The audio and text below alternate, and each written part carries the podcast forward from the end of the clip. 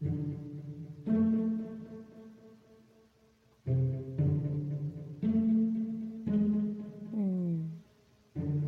Escuadrón Suicida. Mm. El Escuadrón Suicida. o como diría Megamente. Pepita, Pepito, banana, banano.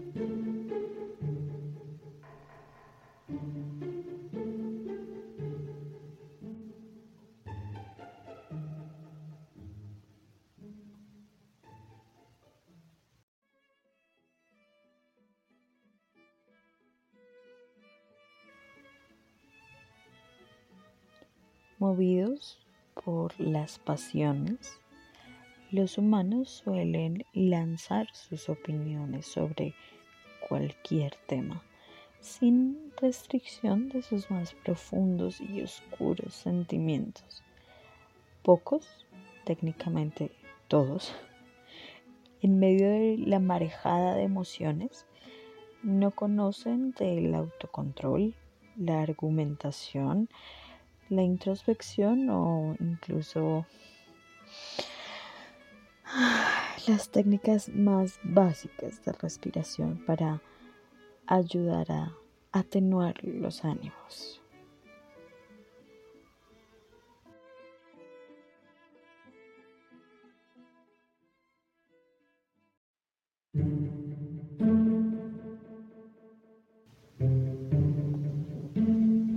El 29 de julio de 2021, el director de cine David Ayer publicó una carta abierta sobre sus pensamientos, percepciones, sentimientos de la película Escuadrón Suicida, que se estrenó el 3 de agosto de 2016.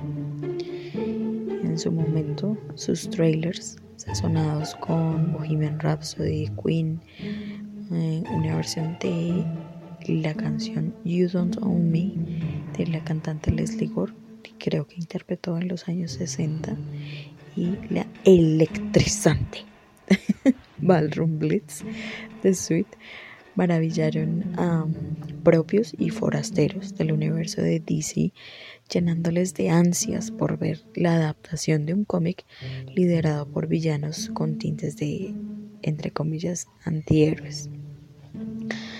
En el lejano 2016 también se estrenó, pero en el mes de febrero, la película de un tal Deadpool.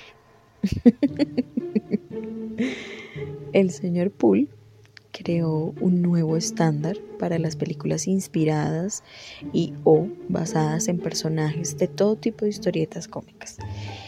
La película eh, también logró situarse como la película de clasificación R, es decir, para mayores de 18 años, más taquillera de la historia del cine hasta ese momento, sobrepasando así a The Matrix Reloaded o Matrix Recargado, que había recaudado 742 millones de dólares aproximadamente. Este último dato es robado de Santa Wikipedia. En fin, en resumen, todos, refiriéndome a eh, los frikis, nerds, geeks y sus millones de combinaciones posibles, además de una gran porción de adultos de las generaciones preneologistas si es que eso existe, porque ahora vemos mucho la obsesión de ponerle etiqueta y nuevos nombres a todo, en fin. Y los adultos del preetiquetado obsesivo compulsivo quedaron ellos deslumbrados con el mercenario Bocazas, asegurando que cualquier cosa inferior a Deadpool era lo peor que le podía pasar a la raza humana sin exagerar. Sumado a pues al nacimiento de el máximo antihéroe, estuvo también la tempestad de críticas negativas por la que en mi opinión es una gran película, Batman vs. Superman. Los creadores de contenido, periodistas de la industria cinematográfica y un montón de pseudo críticos que si bien conocían, conocen el material em, de origen, digamos los cómics, no tienen la objetividad para emitir una opinión como tal, entrando en el juego de el que se indigne, grite y o se ridiculice más que los demás, pues gana.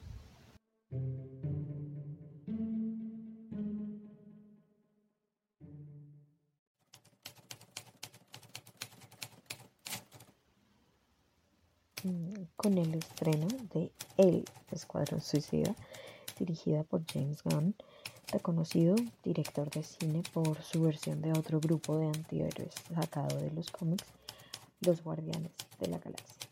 Em, se generó cierto alboroto desde los primeros indicios de una nueva película de la Task Force X que dividieron las aguas básicamente entre quienes no desean que las futuras películas de DC Comics se conviertan en copias de la fórmula Marvel y quienes desean, mm, entre comillas, buenas películas parecidas a la fórmula Marvel, pasando por las huracanadas luchas de poderes dentro del estudio Warner Bros. que están desmembrando la línea narrativa del universo que las películas de Zack Snyder habían creado, hasta los ataques de un bando y otro apoyando la versión de ellos en el campo de guerra en la nueva tierra de nadie, mejor conocida como Twitter.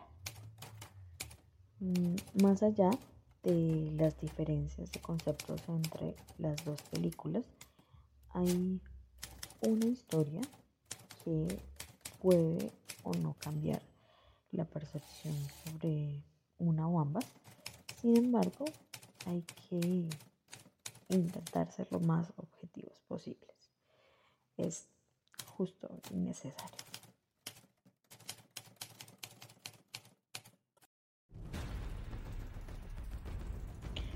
Christopher Nolan plasmó en la pantalla grande su visión del humano entre los dioses. Batman Begins, Batman Inicia, en 2005. Fue muy bien recibida por el público que tenía en sus memorias más recientes cosas como la batitarjeta de crédito, los batipezones y unas versiones algo curiosas de Robin y Batgirl o Batichica. Mm su Batman era mucho más plausible que un Batman que luchaba patinando en una especie de pista de hielo contra los secuaces del señor frío. Las personas a quienes se les mostró por primera vez a Batman en la versión de Tim Burton, sí, ya sé que no es la primera versión del personaje en el cine, pero para los años 2000, eh, estos adultos tenían ya el poder adquisitivo de pagar su entrada a cine y no solo consumir la cajita feliz de McDonald's por los juguetes. Así pues, como no hay que olvidar que el cine es un negocio más, lo que deseaba el estudio se multiplicó. La película de Nolan revivió la figura de Batman, llevándoles mucho dinero, junto con buenas críticas.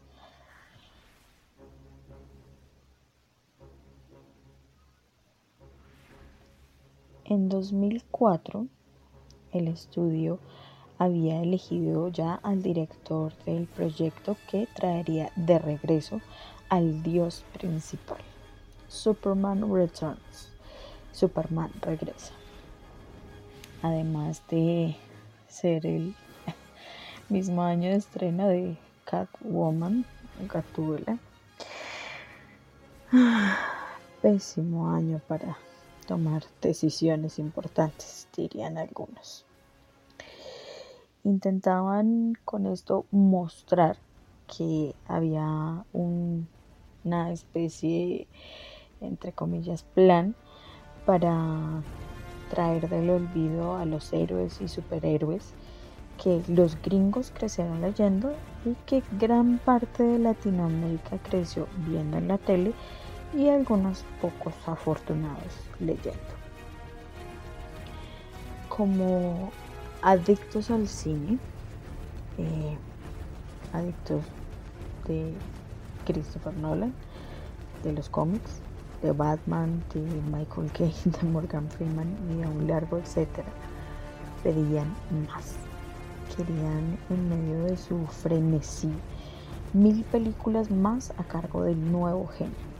Incluso el mismo Warner en cierto punto le ofreció a Nolan hacer lo mismo con Superman y con todo el panteón de héroes y superhéroes, recibiendo como respuesta de este director un inamovible no.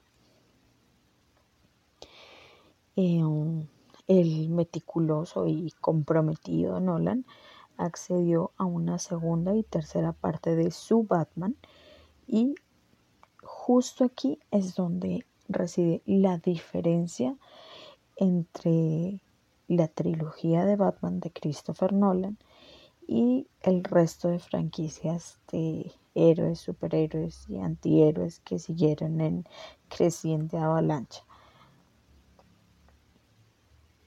El señor Christopher Nolan se tomó el tiempo necesario para escribir el guion de las dos secuelas, de las que también fue productor, puso bastante platica en eso y claramente director de cada una.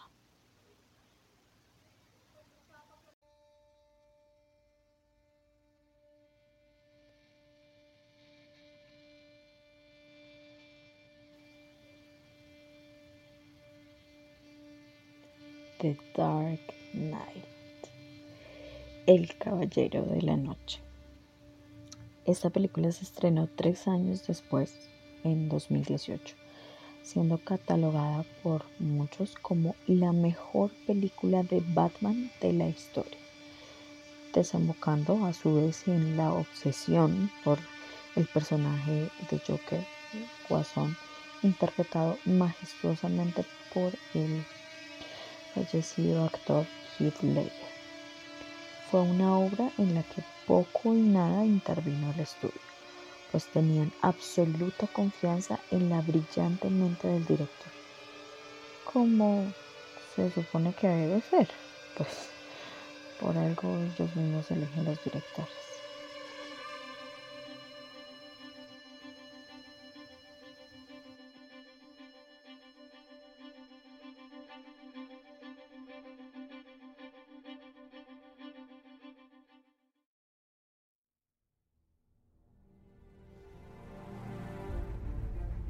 The Dark Knight Rises.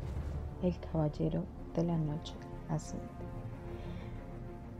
Cargada con la presión de sus antecesoras, esta película llegó al mundo cuatro años después, es decir, en 2012. Fue un maravilloso final fiel a su propio arco, con una escena final impresionante en donde la imaginación de todos empezó a construir lo que posiblemente podría pasar con un nuevo Batman, con un Batman interpretado por el actor Joseph Gordon-Levitt.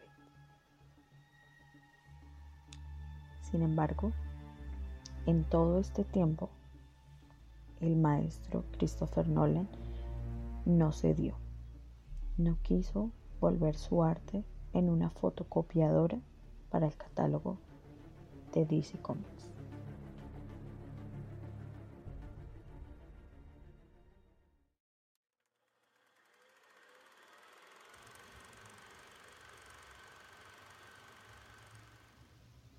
Siendo uno de los estudios cinematográficos más antiguos y reconocidos del medio, Warner Brothers debía mantener su legado, como diría don Jorge Pinarella.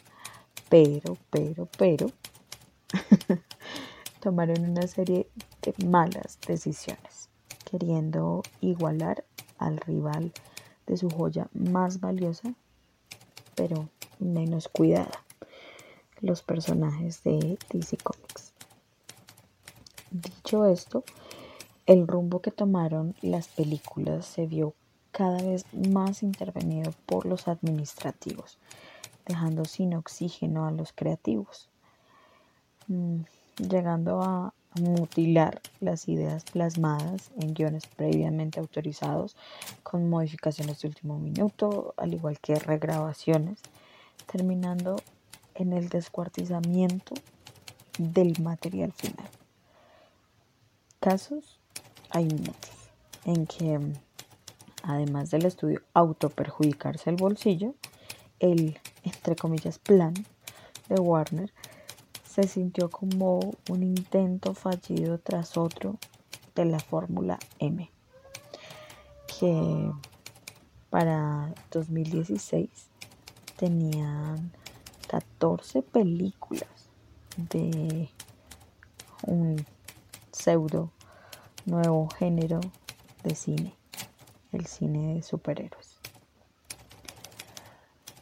Mm, en medio de tanto material cuasi idéntico, los anuncios de películas como Deadpool y Suicide Squad o Escuadrón Suicida emocionaron a los nuevos adultos ansiosos por consumir historias más maduras.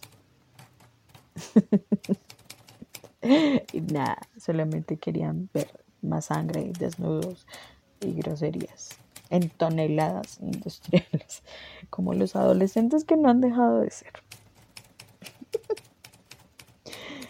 Suicide Squad es una película de retazos.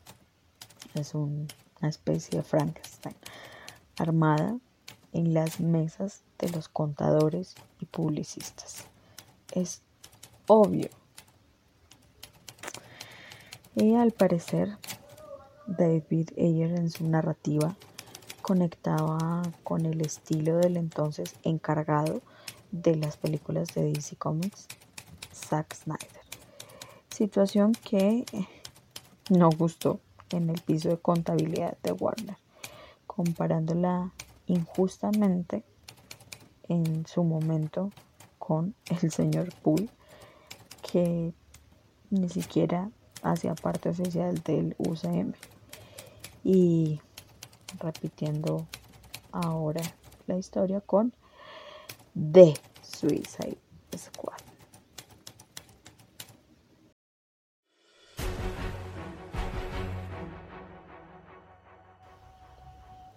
El elenco mostró desde el inicio de la producción su entusiasmo y compromiso con cada personaje.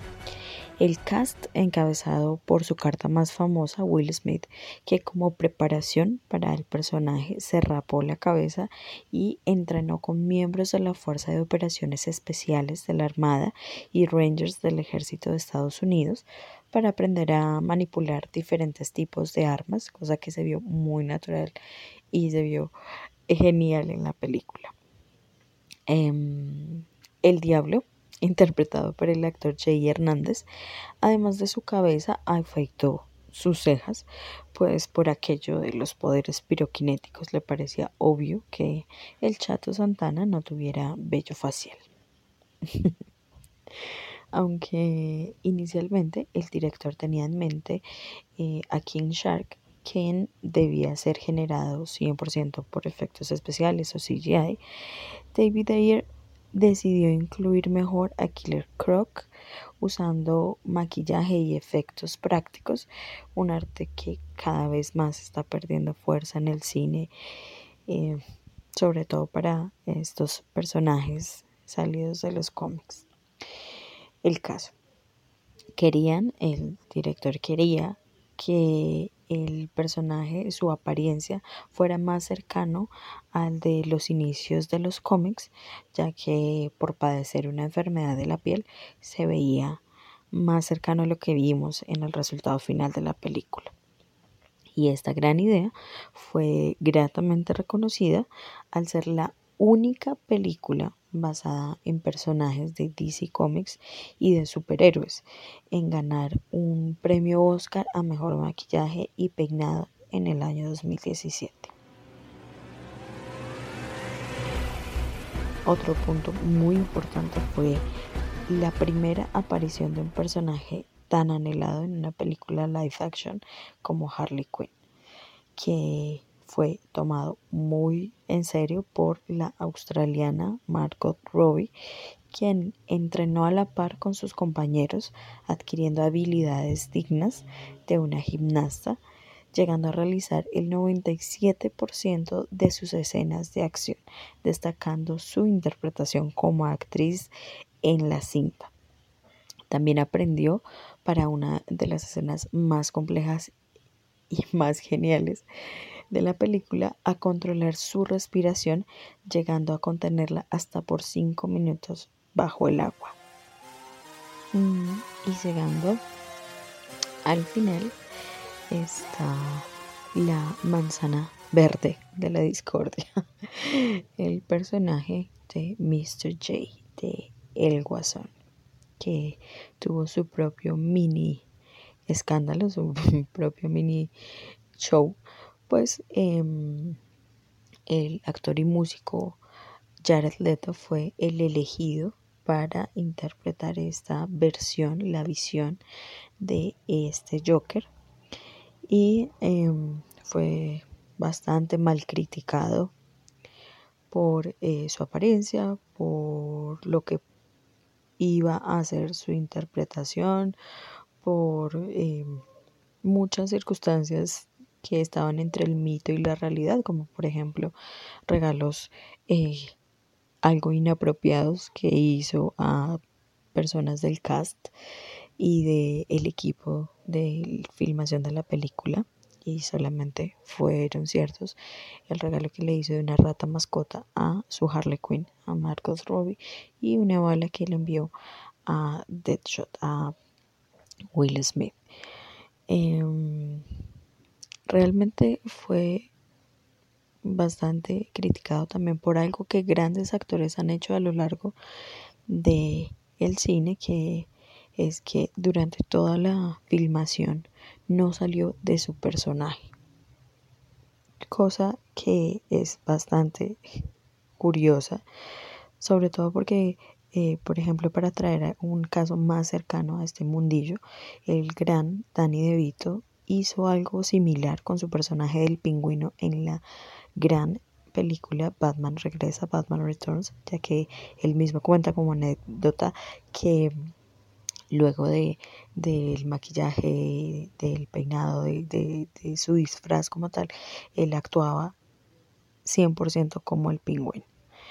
Y por otro lado, aquello de ser un eh, actor cuestionado, eh, para un rol tan importante tenemos el ejemplo muy claro de el mismísimo Michael Keaton quien fue menospreciado por el público en general eh, por ser elegido para un papel tan importante como Batman ya que en esas épocas en los años 80 el actor era un actor de comedia